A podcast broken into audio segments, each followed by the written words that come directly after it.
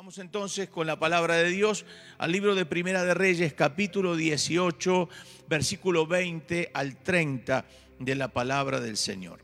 Primera de Reyes, capítulo 18, versículo 20 al 30. Dice así la palabra del Señor. Entonces Acab convocó a todos los hijos de Israel y reunió a los profetas en el monte Carmelo. Y acercándose Elías a todo el pueblo, dijo, ¿hasta cuándo claudicaréis vosotros en dos pensamientos? Si Jehová es Dios, seguidle. Y si Baal, id en pos de él. Y el pueblo no respondió palabras. Y Elías volvió a decir al pueblo, solo yo he quedado profeta de Jehová. Más de los profetas de Baal hay 450 hombres. Oigan ustedes, dénsenos pues dos bueyes y escojan ellos uno y córtenlo en pedazos y pónganlo sobre la leña, pero no pongan fuego debajo. Y yo prepararé el otro buey y lo pondré sobre la leña y ningún fuego pondré debajo. Invocad, dijo Elías, luego vosotros el nombre de vuestros dioses y yo invocaré el nombre de Jehová. Y el Dios que respondiere por medio de fuego, ese sea Dios. Y todo el pueblo respondió diciendo, bien dicho. Entonces Elías dijo a los profetas de Baal, escogeos un buey y preparadlo vosotros primero, pues que sois los más, e invocad el nombre de vuestros dioses, mas no pongáis fuego debajo. Y ellos tomaron el buey que les fue dado y lo prepararon, eh, invocaron el nombre de Baal desde la mañana hasta el mediodía, diciendo, Baal, respóndenos. Pero no había voz ni quien respondiese. Entre tanto ellos andaban saltando cerca del altar que habían hecho. Y aconteció al mediodía que Elías se burlaba de ellos, diciendo, gritad en alta voz, porque Dios es. Quizás está meditando, esto significa se fue al baño, o tiene algún trabajo, o va de camino, tal vez duerme, y, y hay que despertarle y ellos clamaban a grandes voces y se sajaban con cuchillos, se cortaban con lancetas conforme a sus costumbres hasta chorrear la sangre sobre ellos. Pasó el mediodía y ellos siguieron gritando frenéticamente hasta la hora de ofrecerse el sacrificio, pero no hubo ninguna voz, ni quien respondiese ni escuchase. Entonces dijo Elías a todo el pueblo, acercaos a mí. Y todo el pueblo se le acercó y él arregló el altar de Jehová que estaba arruinado. Hasta ahí, por ahora, la palabra de Dios. Levantamos nuestras manos, creemos en el poder de la declaración. Diga conmigo así, Señor Jesús, gracias por tu palabra. Tu palabra es verdad. Tu palabra me bendice, tu palabra me prospera, tu palabra me edifica, tu palabra me renueva. Háblame al corazón, Dios, a través de la vida del pastor Alberto. Dale revelación, ciencia, profecía, gracia sobre gracia para ministrar tu palabra. Bien alta sus manos ahí donde está, si puede hacerlo. Diga, vacíame de mí y lléname de ti en el nombre de Jesús. Y todos decimos, amén y amén. Puedo ver entonces por la fe los aplausos, los saludos, el gloria a Dios, el gracias Señor por esta palabra que me vas a dar en esta noche. Quiero contarles que a este sermón le puse por título, Si Jehová es Dios, seguidle. Saben, Elías fue uno de los hombres más respetados del pueblo de Dios, por su audacia, por su capacidad, por el respaldo que tenía de Dios sobre su ministerio. De tal manera que Elías es uno de los hombres más sobresalientes de aquel tiempo. De tal manera que también es uno de los olivos y también es uno de los hombres que van a venir en el tiempo de la gran tribulación. Son los dos testigos, uno de los dos testigos es Elías. Y saben ustedes, queridos hermanos, que como un hombre levantado por Dios, es un hombre sumamente admirado por Israel hasta estos días. Un hombre levantado por Dios para contrarrestar ese sistema baalístico que había porque había dado una palabra Elías que no iba a llover sobre la tierra, sino por su palabra. Y habían pasado tres años y medio y no había caído una sola gota de agua. Así que la tierra estaba cuarteada, la tierra estaba partida, los animales morían de hambre, no había vegetación, la ruina era impresionante, casi que pone en riesgo el gobierno de Acab y de Jezabel. De tal manera que cuando lo llaman y suben al monte Carmelo, la idea de Acab es que Elías vaya a orar. Pero Elías era uno de los que había quedado porque Jezabel había matado a muchos hombres de Dios, muchos profetas, habían sido perseguidos y matados en manos de ella y otros habían huido. Pero Elías había quedado y muchos de los profetas de Dios vivían en cuevas. Jezabel tenía un séquito enorme de 450 profetas de Baal, más 400 profetas más de Acera, de otro Dios. Y juntaban entre esos 850 profetas. Todos estaban ahí, 450 profetas de Baal, que era supuestamente el dios de las tormentas. Pero nada pasaba, pareciera como que Baal estaba dormido. Ese Dios que no es Dios, un Dios con minúscula, no tenía el poder de hacer llover sobre la tierra. Y había dicho Elías que no iba a llover sobre la tierra sin que fuera por su palabra. Es el hombre entonces, Elías, que trae la lluvia por su palabra a la tierra seca y cuarteada y también trae el fuego sobre el altar de Dios. Hoy, hoy, quiero que aprendamos tres pasos importantes que vivió el reino de Israel para comprobar que Jehová es Dios. ¿Cuántas cosas tiene que hacer Dios para mostrarnos que Él sigue siendo Dios? ¿Qué es lo que el Señor tiene que hacer en tu vida para mostrarte que Él sigue amándote? Porque muchas veces cedemos a la tentación? ¿Por qué muchas veces nos equivocamos? ¿Por qué muchas veces tomamos malas determinaciones y malas, malas decisiones en la vida? Es que a veces creemos que Dios no nos ve. Vivimos como si Dios no estara, si Él no estuviera entre tu vida y la mía, o si no estuviera en tu familia o no estuviera contigo. Entonces pareciera como que puedo moverme con total facilidad pensando que Dios no me ve. Y yo creo que en aquel tiempo donde Elías estaba presente y que también tenía temores, pero Dios estaba con él.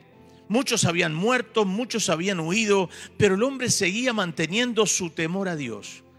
De tal manera que Dios va a mostrar su respaldo a través de la vida de este hombre tremendo. Por eso uno de los primeros pasos que quiero compartirles es el tiempo de sequía tiempo de sequía. Ahora estamos viviendo tiempos difíciles, tiempos de enfermedad, de coronavirus, del COVID-19, tiempos donde la gente muere de otras enfermedades porque tienen miedo de ir a una clínica, a un hospital gente que tiene problemas económicos, personas que han cerrado sus negocios, gente que está abriendo con algunas complicaciones, no tiene el fluido económico que antes tenían, gente que están endeudadas, gente que tiene cosas para pagar, hipotecas, y están desesperados porque no ven un horizonte. Los otros días me llamó poderosamente la atención en una encuesta que le preguntaban a los argentinos cuántos se irían del país y escuché que el 76% de los argentinos dicen, si pudiera irme, me iría del país. A pesar del amor que se puede tener en la tierra. Y acá pasa porque en realidad cuando no hay oportunidades, cuando no se ve una salida o cuando no se ve una puerta, la gente rápidamente quiere escapar. Todos los que estaban amenazados por Jezabel querían escapar. La sequía era terrible. Jezabel seguía amenazando y esta sequía, como les dije, duró tres años y medio y llevó el reino al borde del colapso. Era terrible lo que había pasado. Casi la ruina absoluta había llegado al reino de Acab y de Jezabel. ¿Por qué? Porque no había lluvia. Y las causas de esta catástrofe era el alejamiento que tuvieron de Dios el pueblo de Israel. De tal manera que cuando uno lee el pasaje bíblico que hemos leído juntos, y Elías llama al pueblo y le dice, si Dios, si Jehová es Dios, seguidle. Pero si Baal es Dios, síganlo a él. Pero dice ahí el pasaje bíblico, mas ellos no dijeron palabra. Es decir, que estaban entre la vida y la muerte, entre creer en Baal o creer en Dios. Y ahí entonces nos, damos cuenta que hay muchas personas que no saben qué hacer. En medio de la necesidad algunos pierden la fe, en medio de la necesidad algunos pierden el rumbo, en medio de la necesidad algunos rompen el matrimonio, rompen la familia, en medio de la necesidad algunos no saben qué hacer, se quieren ir, otros no saben a dónde invertir, no saben qué va a pasar mañana. La gente pregunta a diario, ¿qué será pastor? ¿Cuándo se abre esto de las iglesias? ¿Cuándo vuelve todo a la normalidad? Lo que sí sabemos es que Dios está en control y que Dios nunca abandona la obra de sus manos. Y si usted es obra de sus manos, usted verá la mano de Dios y la manifestación de la gloria de Dios. Recuerde que en tiempos de escasez Dios enviaba el alimento necesario para Elías. En tiempos de escape Dios enviaba cuervos, enviaba que le lleven pan, carne. Siempre en tiempos de necesidad Dios sostuvo a sus hijos y a aquellos que han confiado en Él. Y lo mismo te va a pasar a vos. Hoy pareciera que algunas cosas se repiten y esos espíritus jezabélicos se van levantando en los periodos que vivimos, aprobando leyes políticas que destruyen la fibra de la sociedad, en lo moral, en lo espiritual de nuestros países. Pareciera entonces que las leyes, las aprobaciones que se hacen, pareciera que está en contra de la familia, en contra de los principios, pareciera que sea el mundo del revés. Los diez mandamientos pareciera también que fueran diez sugerencias, ni siquiera mandamientos de Dios. Muchas personas están equivocadas. Pareciera como que el pecado, lo que te hace feliz, lo que te gusta, vale. Y entonces el, el, mandamiento divino pasa a ser una sugerencia para algunos. ¿Qué nos está pasando? ¿Será que al que pareciera que no veo a Dios, como quisiera verlo obrar. Pareciera que todo está muy tranquilo en la sociedad y entonces tomo libertades y hasta dudo si lo de Dios es de Dios o no. Dios sigue siendo Dios. Y en medio de estos tiempos de escasez, Dios sigue probando la fidelidad de sus hijos y de sus hijas. Él sigue estando en el cielo, Él sigue reinando, Él sigue estando en el corazón de muchos. Él sigue observando y evaluando el amor y nuestra entrega diaria. Él sigue siendo Dios. El segundo paso que podemos ver en este pasaje y en este sermón que les estoy predicando es el tiempo del altar. Les hablé del tiempo de la sequía, pero ahora llega el tiempo del altar. Y manda el rey que la gente se convoque, les dice, Elías, que el mundo, que, que, el pueblo, que la gente que estaba ahí en ese momento, que todo el mundo que rodeaba a y al reino de Jezabel se junte en ese momento en el Carmelo para ver quién era Dios, si era Baal o era Jehová. Y se convocaron todos para saber quién era quién.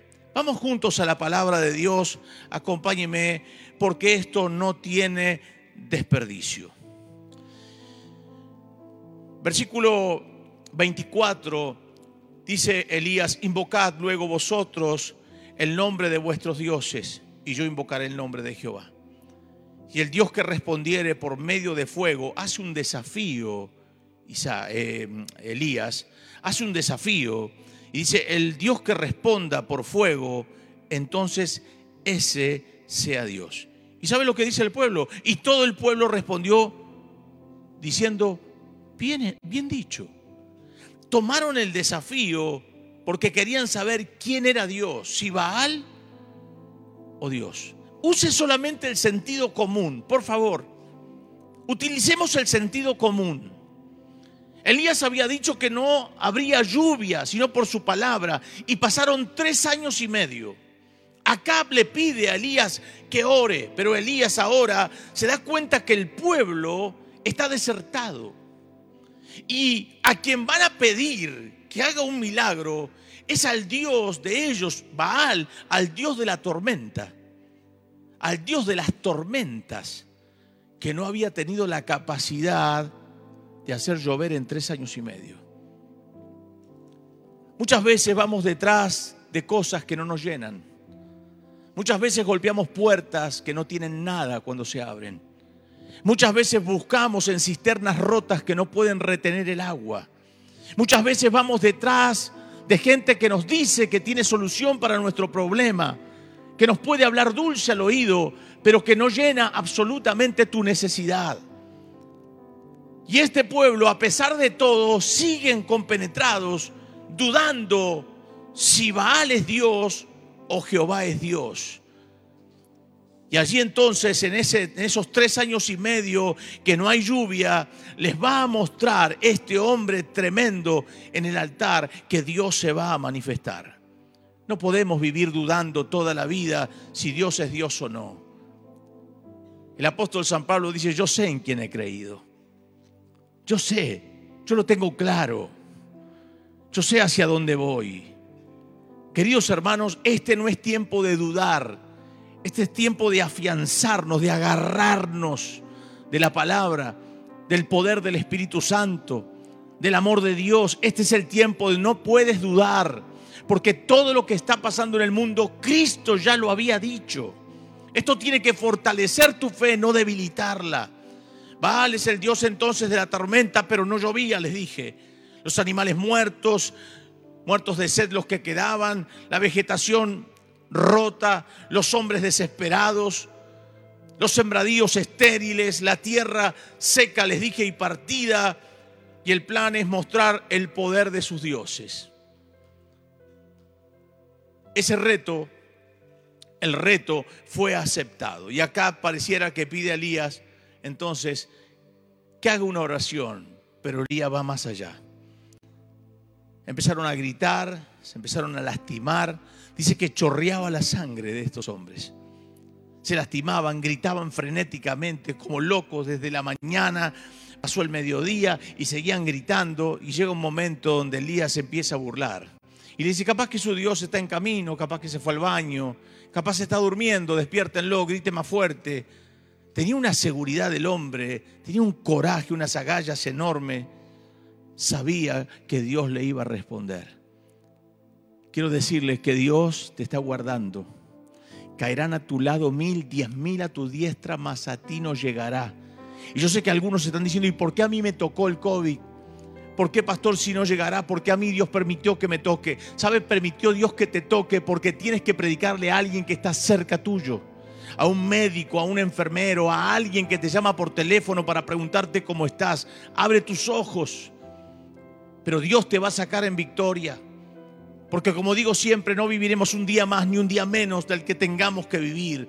Los hombres, estos hombres profetas de Baal, se lastimaban, gritaban como locos y querían llamar la atención de un Dios que no les había dado importancia en tres años y medio, porque en realidad ese Dios no existe. A un Dios que no existe le clamaban. Lo que va a ser Elías es arreglar el altar que estaba arruinado. No vaya usted a pensar que después que ellos hicieron todo su, su trabajo de armar el altar y de sacrificar y demás, Elías sacó todo lo de ellos para hacerlo en el mismo altar. No. Elías arma un nuevo altar, un altar que estaba en desuso. Y lo que va a hacer él es acomodar el altar y poner doce piedras.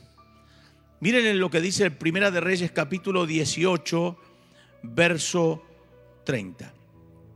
Entonces dijo Elías a todo el pueblo, acercaos a mí. Y todo el pueblo se le acercó. Y él arregló el altar de Jehová que estaba arruinado. Debemos empezar a ordenar nuestra vida. Porque Dios no puede manifestarse si estamos desordenados. Dios no puede manifestarse en nuestra vida si estamos hablando mal de medio mundo. Dios no puede manifestarse en nuestra vida si estoy engañando a mi esposa, a mi esposo. No puedo, no puedo ver la manifestación de Dios si estoy pecando, si estoy haciendo algo indebido. Esto es importante que lo tengamos en claro. Necesitamos arreglar nuestro altar. Y para arreglar nuestro altar, tenemos que saber que tenemos que ser críticos con nosotros mismos. En esto estoy fallando, en esto reconozco. ¿Cuánto hace que no oras? En tiempos de pandemia, que el tiempo puede sobrarles a muchos, ¿cuánto hace que no oras? ¿Cuánto hace que no lees la Biblia? ¿Cuánto hace que no proclamas un ayuno? ¿Cuánto haces que le das prioridad a una película, a una serie, antes que escuchar la palabra de Dios que predica tu pastor, tu iglesia o a donde te congregues. Siempre donde te congregues debe ser tu prioridad. Donde te congregues debe ser tu prioridad. Escúcheme, y por ahí esto juegue en contra para mi vida o para este momento. Pero si tu pastor está predicando una palabra en este mismo instante que yo estoy predicando, cambia y vete a escuchar a tu pastor. Porque Él es tu prioridad. Él es tu médico de cabecera. Si después quieres verlo a este programa o quieres ver esta predicación o escucharla, puedes entrar después y verla. Pero donde te congregues, ahí tienes que estar. Porque es la persona que ora por ti. Muchas veces tenemos que ordenar nuestro altar. A veces picoteamos en diferentes lugares, terminamos confundidos y luego le pedimos al pastor o al líder que te lidera que solucione tus problemas. Queridos hermanos, necesitamos ordenar nuestro altar familiar. Necesitamos ordenar nuestro altar económico. Ser fieles, fieles con Dios, fieles con tu familia. Necesitamos ordenar nuestro altar espiritual. ¿Dónde están mis prioridades? ¿Dónde estoy? ¿Estoy buscando a Dios como tengo que hacerlo? También tengo que ordenar mis amistades. Las amistades que tienes son buenas. Después que terminas de hablar con ellos, ¿cómo sales? Sales bendecido, tocando el cielo, gloria a Dios, amando a tu iglesia, amando a tus pastores, o sales con la cabeza volada, como, como queriendo irte, como que no entendés hacia dónde vas. Trata de evaluar y trata, trata de ordenar tu vida. Trata de ser ordenado. Date cuenta que la bendición de Dios es la que enriquece y cuando hablo de enriquecer, no hablo de esto. Te enriquece la gente que está al lado tuyo y es una bendición, te enriquece, te potencia, te llena, te hace enamorar más de Dios, te hace enamorar más de tu iglesia, te hace enamorar más del llamado. La bendición de Dios es la que te enriquece, no la que te empobrece. Porque dice, y la que añade riqueza. La bendición de Dios es la que te enriquece y no añade con ella tristeza tampoco. Es decir, que añade riqueza, pero también añade felicidad, no tristeza. Cuando algo te trae tristeza, date cuenta que no es de Dios. Cuando alguien te dice algo, te pone mal, sales mal, sales confundida, confundido, abre tus ojos espirituales, ordena tu altar. El altar siempre resuelve problemas. ¿Se acuerda usted cuando pasaba aquí a este altar? Que amamos tanto. Y yo veo a la gente que dice, pastor, ¿cómo me gustaría volver? Nosotros también quisiéramos que pronto estemos todos acá. Y corríamos al altar y llegábamos, tomábamos la primera fila, la segunda, la tercera y ahí nos arrodillábamos y orábamos y llorábamos y nos quebrantábamos y en ese momento el problema se soluciona. En ese momento parece que recobro ánimo. Es como una bocanada de oxígeno en mi alma. Y me olvido del problema porque el problema queda así, queda así, diminuto, como que lo piso en el altar. Me doy cuenta de que Dios es grande porque el altar resuelve los asuntos. Y Elías sabía que si Dios se manifestaba en ese altar que él había preparado y había ordenado, el asunto se iba a arreglar. Porque cuando Dios se manifiesta en una vida, en un altar, las cosas se solucionan. No importa qué pecado hayas cometido, no importa qué situación estés viviendo, no importa cuánto temor puedas tener, donde está la presencia de Dios, todo se disipa por el poder del Espíritu Santo. Por eso, queridos hermanos, amigos, hermanas queridas, lo que tienes que hacer es entender que debemos correr al altar es el lugar donde todo se soluciona por el poder del Espíritu Santo. El altar no solamente resuelve asuntos, compromete, es en el lugar donde llego y digo, me comprometo, Señor, sí, no vuelvo nunca más atrás. Sí, Señor, nunca más voy a pecar. Sí, Señor, dame una nueva oportunidad. Sí, Señor, me alejo de esta gente porque me hace daño. Sí, Señor, comienzo a oír tu voz y no la de los hombres.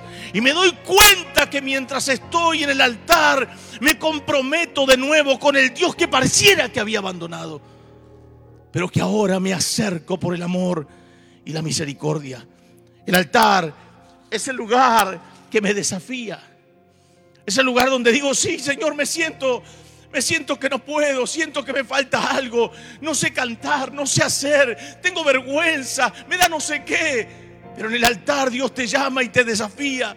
¿Se acuerda cuando el profeta dice, soy un niño, Señor, no sé hablar? Y dice, no digas soy un niño porque todo lo que te diga harás, dirás e irás donde te mande. Porque muchas veces ponemos nosotros cosas Y decimos, Señor, yo no puedo, soy un niño. No sos un niño. Es que el altar te desafía más, no a menos. Cuando hay manifestación de Dios, no quieres abandonar, quieres continuar. ¿Se acuerda cuando Isaías ve la gloria de Dios y escucha que dice Dios, ¿quién irá por nosotros? Y en ese momento él dice, heme aquí, envíame a mí. Y el ángel toma un carbón encendido del altar con las tenazas y lo pone en su boca. He quitado tu pecado. Dios le había puesto la palabra en la boca. Alguien que no podía. ¿Recuerda usted Moisés? Un hombre tartamudo, no sé hablar. Pero la presencia de Dios, el altar, lo desafía y lo transforma en el libertador de Israel. Es que el altar nos desafía. El altar minimiza nuestra humanidad. Es donde yo me siento pequeño y lo veo a Él grande. Es donde el orgulloso quiebra y se hace humilde y tierno. Cuando nuestro ego personal cae por tierra y me doy cuenta que no soy yo, es la gracia divina operando a través de mi vida. Ay de mí si creería que por la capacidad propia puedo hacer lo que hago. Es gracia divina. Es amor de Dios. Es el altar donde las cosas se consumen.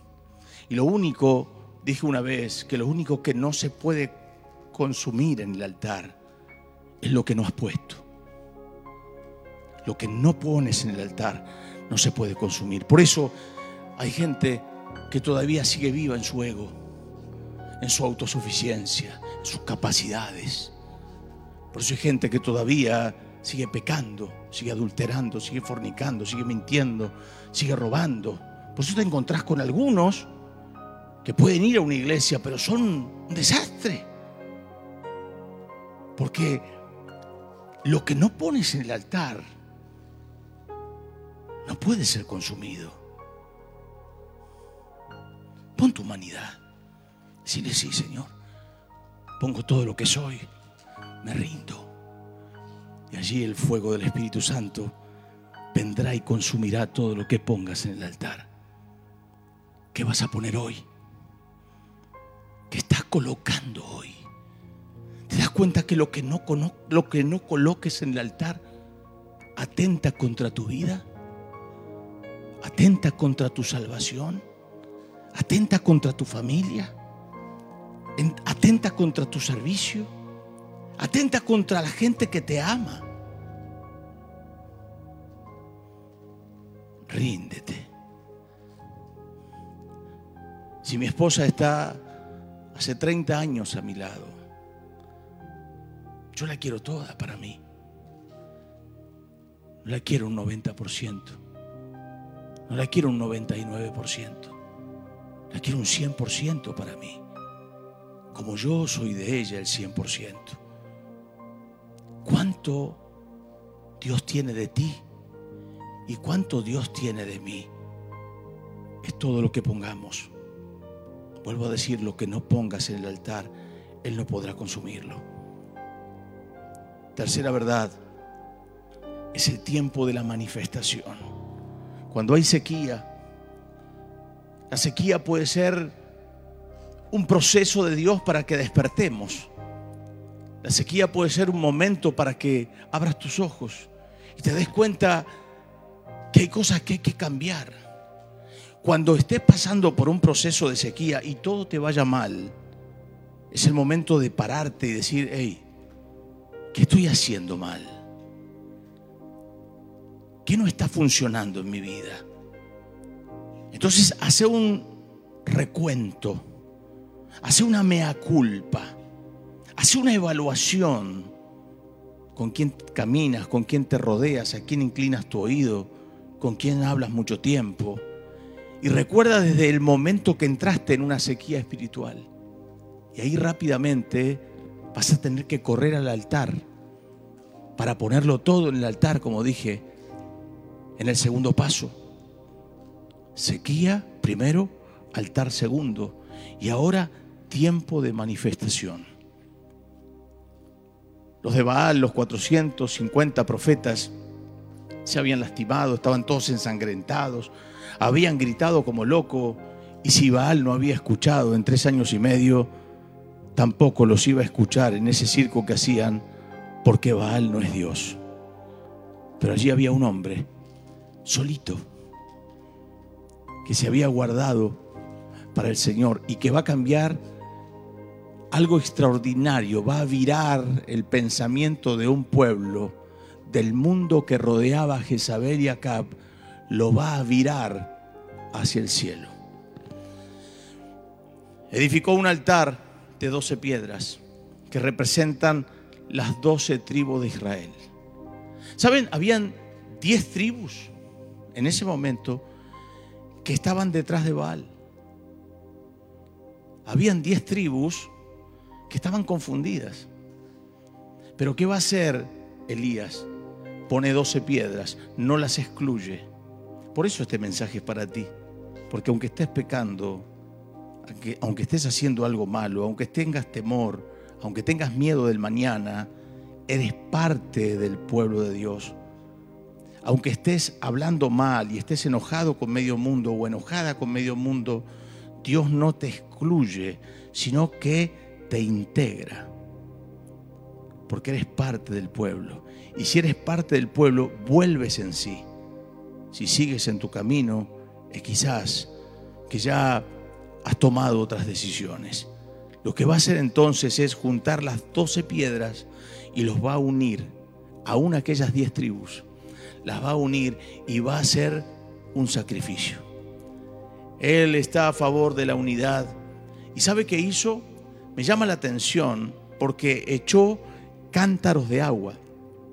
Hizo hacer alrededor una zanja enorme y se llenó, mojó todo el holocausto, se mojó la leña, se mojó todo el animal, se llenó de agua la zanja, como para que vean que si Dios se manifestaba, realmente era Dios y no una casualidad. La vez pasada se me ocurrió hacer un asado con una leña que estaba un poco mojada. ¿Cómo renegamos ese día con Santiago? ¿Cómo renegamos? No se podía aprender. Era imposible. Saben, muchas veces nos pasa lo mismo. Queremos que Dios se manifieste en nuestra vida y no va a ser de la manera que usted está acostumbrado a que sea. ¿Sabe que nunca antes ni después hubo un altar donde Dios se haya manifestado de la manera que se manifestó en ese altar del Monte Carmelo? Hubo otros altares donde Dios se manifestó, pero nunca nada parecido a este. Dios iba a llamar la atención de todo el mundo que rodeaba a Cap y a Jezabel. Echó agua, y el agua en ese momento era un bien sumamente apreciable. Recuerde que tres años y medio no llovió sobre la tierra. Y Él está derramando agua, un bien preciable. Elías oró para que el pueblo se vuelva a Dios y que sepan que Él era un profeta de Dios. Él ora firmemente. Saben, les dije que Jezabel tenía 450 profetas de Baal y 400 profetas de Acera. En total eran 850 profetas falsos. Pero no solamente eso, comían en la mesa de Jezabel. Era como el seminario de Jezabel. Eran los mantenidos por Jezabel. Eran los que hacían locuras por Jezabel. ¿De dónde lo saca, pastor? De la palabra de Dios. En el libro de Primera de Reyes, capítulo 18, verso 19, se lo voy a leer para que vea que lo que le digo tiene base bíblica. Envía pues ahora y congrégame a todo Israel en el monte Carmelo. Y los 450 profetas de Baal, presta atención, y los 400 profetas de Acera que comen de la mesa de Jezabel. Es decir, que Jezabel, ese espíritu inmundo, los mantenía. Y lo que va a hacer Elías, Él los va a matar, los va a mandar a matar a todos. Se quedó sin su séquito Jezabel. Cayó fuego del cielo y todos se volvieron a Dios. Vamos juntos a la palabra del Señor. Acompáñenme. No tiene desperdicio. Versículo 30. Entonces dijo Elías a todo el pueblo, acercaos a mí, y todo el pueblo se le acercó. Y él arregló el altar de Jehová que estaba arruinado. Y tomando Elías doce piedras conforme al número de las tribus de los hijos de Jacob, el cual habían sido dada palabra de Jehová diciendo, Israel será tu nombre, edificó con las piedras un altar. Mire usted, edificó un altar en el nombre de Jehová y después hizo una zanja alrededor del altar en que cupieran dos medidas de grano. Preparó luego la leña y cortó el buey en pedazos y lo, y lo puso sobre la leña y dijo, llenad cuatro cántaros de agua y derramadla sobre el holocausto y sobre la leña. Y dijo, hacedlo otra vez y otra vez lo hicieron. Dijo aún, hazlo la tercera vez y lo hicieron la tercera vez. De manera que el agua corría alrededor del altar y también se había llenado de agua la zanja. Cuando llegó la hora de ofrecer el holocausto, se acercó el profeta Elías y dijo, Jehová, Dios de Abraham, Dios de Isaac, pone tu nombre, Dios de Alberto, Dios de Israel, si hoy manifiesto que tú eres Dios en Israel y que yo soy tu siervo y que por mandato tuyo he hecho todas estas cosas.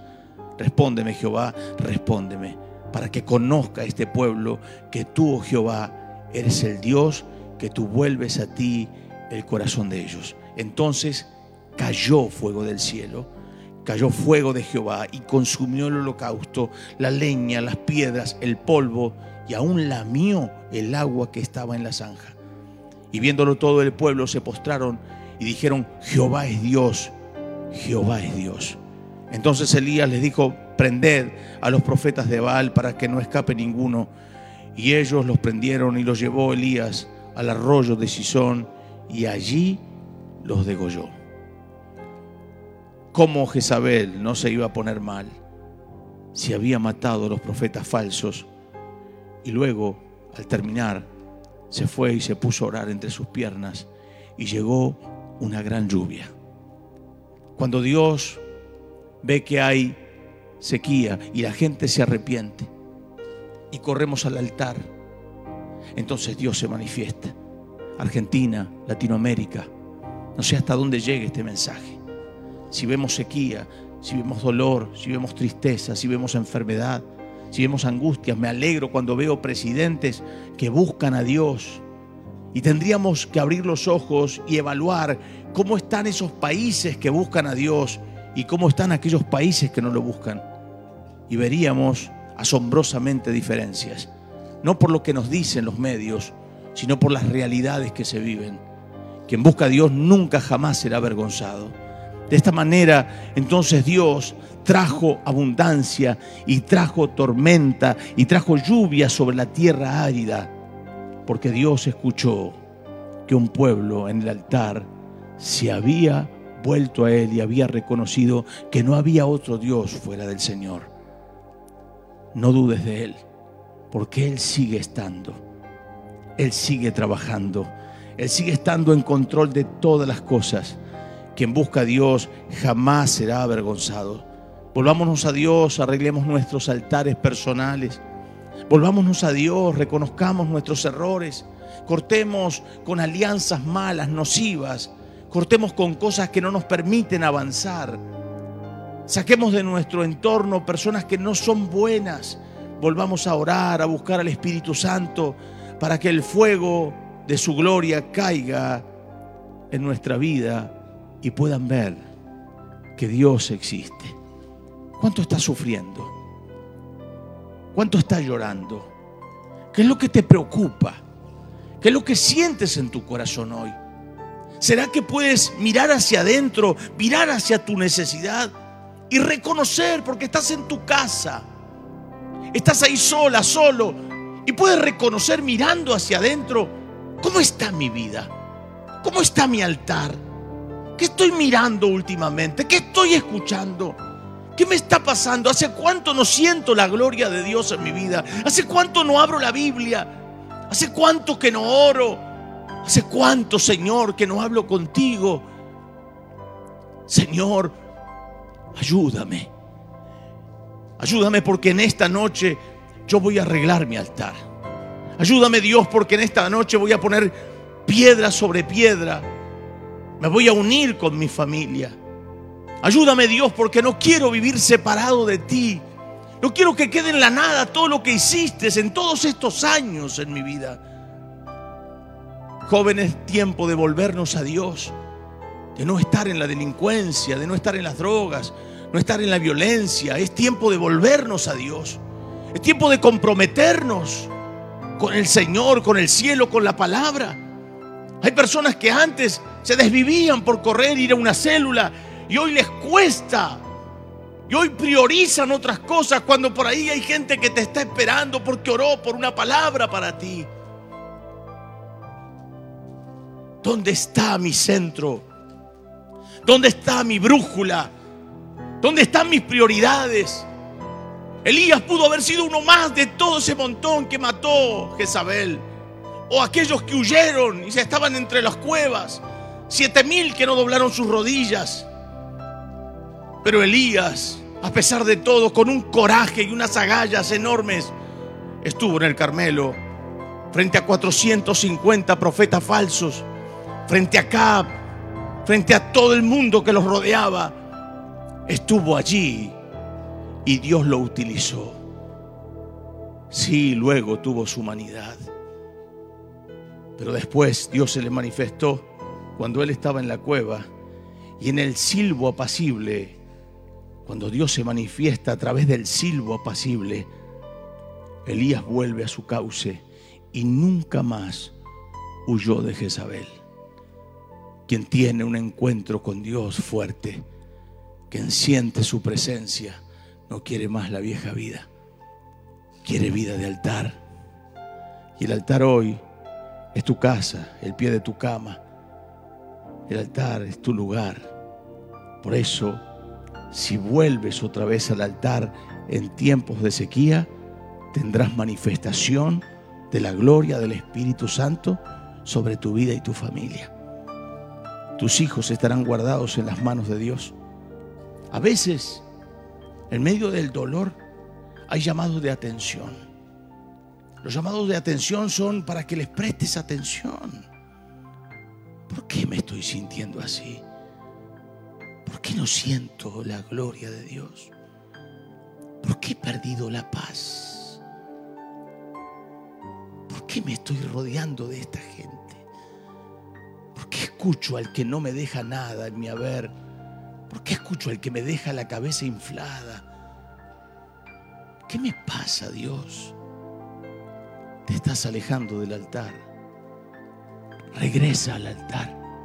Está ahí al pie de tu cama. Está ahí en tu lavadero, en el patio de tu casa, en ese cuartito de cosas. Ahí está el altar. Vuelve al altar en tiempos de sequías y cuando en la sequía tengas altar, vendrá la manifestación de Dios, traerá fuego y traerá agua para tu necesidad. Padre, en el nombre de Jesús, bendigo a mis hermanos, bendigo a mis hermanas, Dios, que en este momento el poder del Espíritu Santo se manifieste en sus vidas Señor, tócales. Que podamos poner todo en el altar. Toda nuestra vida, nuestros pensamientos, nuestros deseos, nuestros proyectos, que los pongamos en el altar. Porque si lo ponemos en el altar, Señor, todo será consumido. Y si todo es consumido, oh, veré tu gloria. Oh, siento la gloria de Dios que entra a tu casa. Ahí está Dios tocando tu vida. Ahí Dios está tocando tu vida y entra por ese lente de la cámara. Oh, Dios te está tocando ahora, mujer. Sí, esas lágrimas son de sanidad. Esas lágrimas son de libertad. Recibilo ahora en el nombre de Jesús. Caen las caderas por el poder del Espíritu Santo. Caen los yugos del diablo ahora. Se rompen las cadenas de oscuridad en el nombre de Jesús de Nazaret. Ahora, Dios mío, todo lo malo se rompe, todo lo oscuro se quiebra en el nombre de Jesús de Nazaret. Quita el velo de esos ojos En el nombre de Cristo Jesús. Ahí está Dios tocando tu vida. Hay gente que está llorando. Hay gente que está tocada por el poder de Dios. Oh, veo la mano de Dios metiéndose en tu corazón ahora. Donde las prioridades vuelven a estar firmes. Dios en primer lugar. Dios en primer lugar. Ahí está Dios tocando tu vida, mujer. Y te dice, se termina tu sequía. Se termina tu dolor. Se termina tu tristeza. Se termina tu amargura. Ahí está Dios tocándote. Oh, rianda la bachanda. Dios está tocando tu vida. Recibilo. Recibilo. Oh, siento la gloria de Dios aquí. El poder de Dios te toca, te toca, te toca, te toca. Oh, dale lugar, dale lugar al Espíritu Santo. Dale lugar, dale lugar. Dios está ahí, Dios está ahí, Dios está ahí. Se caen las caderas ahora. Se caen las caderas ahora. Se caen las caderas ahora. Es Dios tocando tu vida. Es Dios dándote libertad, mujer. No vuelvas nunca más a esa sequía. Vuelvas nunca más a alejarte. Dale prioridad a Dios. Para que cuando todo esto termine, vuelvas fortalecida, vuelvas renovado, vuelvas renovada por el poder del Espíritu Santo. Oh, estoy viendo, Dios está sanando gente ahora. Dios está sanando gente ahora. Hay un muchacho que está recibiendo milagros en sus riñones ahora. Dios está trayendo salud en tus riñones. Ahí está Dios, toca, toca, toca a Dios. Toca a Dios ahora. Ahí está Dios tocando esos riñones. Se libre. Se libre, se libre en el nombre de Jesús de Nazaret. El poder de Dios te libera, el poder de Dios te sana. Hoy mismo, hoy mismo, después de esta predicación, verás el milagro en tus riñones ahora, en el nombre de Jesús de Nazaret. Por la palabra, por la palabra, por la palabra. Dios está tocando vidas. Dios está tocando vidas. Oh, Dios está trayendo luz. Te estás dando cuenta que tienes que tomar decisiones importantes en tu vida. Y la decisión más importante es que caigas en el altar y te rindas a Él. Te rindas a Él. Pon todo, pon tu carácter, pon tu orgullo, pon tus sueños, pon tus proyectos, ponlo todo en el altar para que sea consumido por el fuego de la unción. Toca a Dios ahora por tu palabra, por tu palabra, por tu palabra. Oh Dios está ahí. Siento la gloria de Dios sobre mi vida. El Señor te toca, mujer. El Señor te toca, varón. El Señor te toca. Hay niños tocados por el poder de Dios. Hay ancianos tocados por el poder de Dios. Padre, ahora cúbrelos con tu sangre. Señor, ninguna plaga tocará sus moradas. Líbralos del mal en el nombre de Jesús. Que se cumpla tu palabra en ellos. Caerán mil, diez mil a su diestra, más a ellos no les llegará. Recibimos, recibimos, recibimos por el poder del Espíritu Santo. Dios te toca, Dios te toca. Dios te toca, Dios te toca, Dios te toca. Dios te toca, Dios te toca. Dios te toca, Dios te toca. Ahí está Dios tocándote. Recibí, hay una unción muy fuerte. Se está desatando esta unción ahí. Tócalos, tócalos, tócalos. Hay gente tocada por el poder de Dios. Puedo sentirlo en este momento. Dios ha entrado a tu casa. Dios ha entrado a tu trabajo. Dios ha entrado en tu auto. Hay gente que está en su coche ahora. Tócalos Dios ahora, el fuego del Espíritu Santo. Hay gente que nos escucha por radio y está sintiendo el impacto del Espíritu de Dios. Ahí está Dios, te toca mujer, te toca a través de las ondas radiales, te toca a través del Facebook, te toca a través de YouTube, te toca Dios, ahí está, ahí está el poder de Dios tocando. Ahí está Dios rompiendo cadenas, fortaleciendo a su pueblo. Oh, fortaleciendo a su pueblo. Elías les dijo, vengan, júntense aquí. Y todo el pueblo se juntó. Y terminaron diciendo como tú, Dios sigue siendo Dios. Dios sigue siendo Dios. El Señor sigue siendo tu Dios, mi hermana querida. El Señor, el Señor sigue siendo tu Dios, mi hermano querido. El Señor sigue estando en control de todas las cosas. Ahí donde estás, levanta tus manos. Dale lugar, dale lugar al Espíritu Santo. Quiero que toques, Gaby, quiero que toques. Hay una reunión especial esta noche en esas casas, en esos lugares, en esos vehículos. Ahí está la gloria del Padre. Recibí, recibí. Si puedes levantar tus manos ahí donde estás, toca el cielo con tus manos. Jesús te toca. Jesús te toca, mujer. No llores más. Se terminó tu sequía. Se terminó tu sequía. No te preocupes. Dios está ahí contigo. Dios está ahí contigo, varón. Oh, Dios está. Hay gente que está volviéndose a Dios ahora. Hay gente que estaba haciendo las cosas mal y se están volviendo a Dios. Me lo dice el Espíritu Santo. Hay gente que estaba haciendo mal las cosas y te están volviendo a Dios. Sí, volvete a Dios mientras pueda ser hallado. Llama a tu líder, llama, llama a la persona que vos quieras llamar y decirle, estoy volviendo porque necesito el fuego del altar. Dios está ahí. Oh, siento, Gaby, siento que Dios te está usando con esas manos. Mientras estamos aquí, la gloria de Dios nos cubre. El Señor te ama, el Señor te ama. El Señor te ama, Jesús te ama. Jesús te ama, Él no te ha abandonado. Yo estaré contigo todos los días hasta el fin del mundo. No te dejaré, no te desampararé. El Señor está ahí, el Señor está ahí. Recibí, recibí, recibí, recibí. Oh, mi alma te alaba, Dios. Mi alma te bendice. Oh, la gloria de Dios está aquí. Padre, gracias. Gracias, Hijo, gracias. Gracias, Espíritu Santo. Oh, oh, Dios está ahí. Siento la gloria de Dios. Siento la presencia del Espíritu Santo esta noche. Es una noche de salud. Es una noche de volvernos a Dios, queridos hermanos. Es una noche donde decimos, tú serás mi prioridad.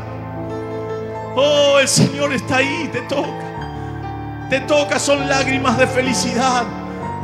Son lágrimas de amor. Son lágrimas, me vuelvo a ti, Señor, no puedo más. No puedo más, no soporto más estar en esta forma, de esta forma. Así muchas personas están diciendo, no soporto más estar así. Me vuelvo a ti, Dios. Me vuelvo a ti. Y el Señor se vuelve a ti también.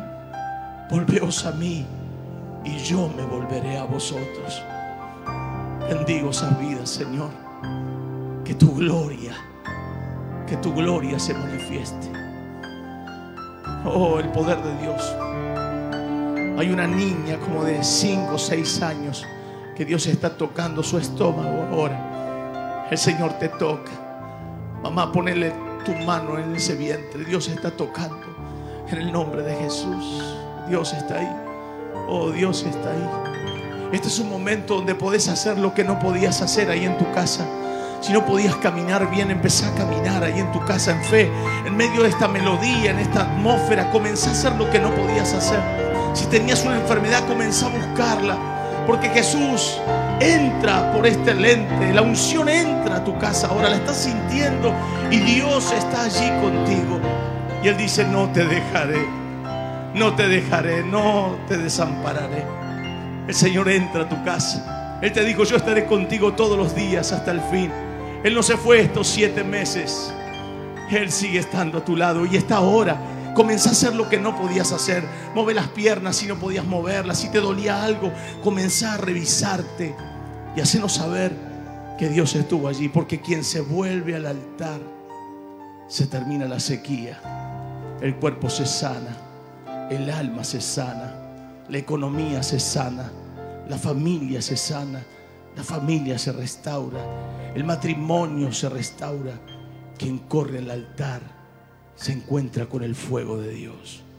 Gracias Señor. Gracias. Gracias Espíritu Santo. Muchas gracias. Amén. Amén.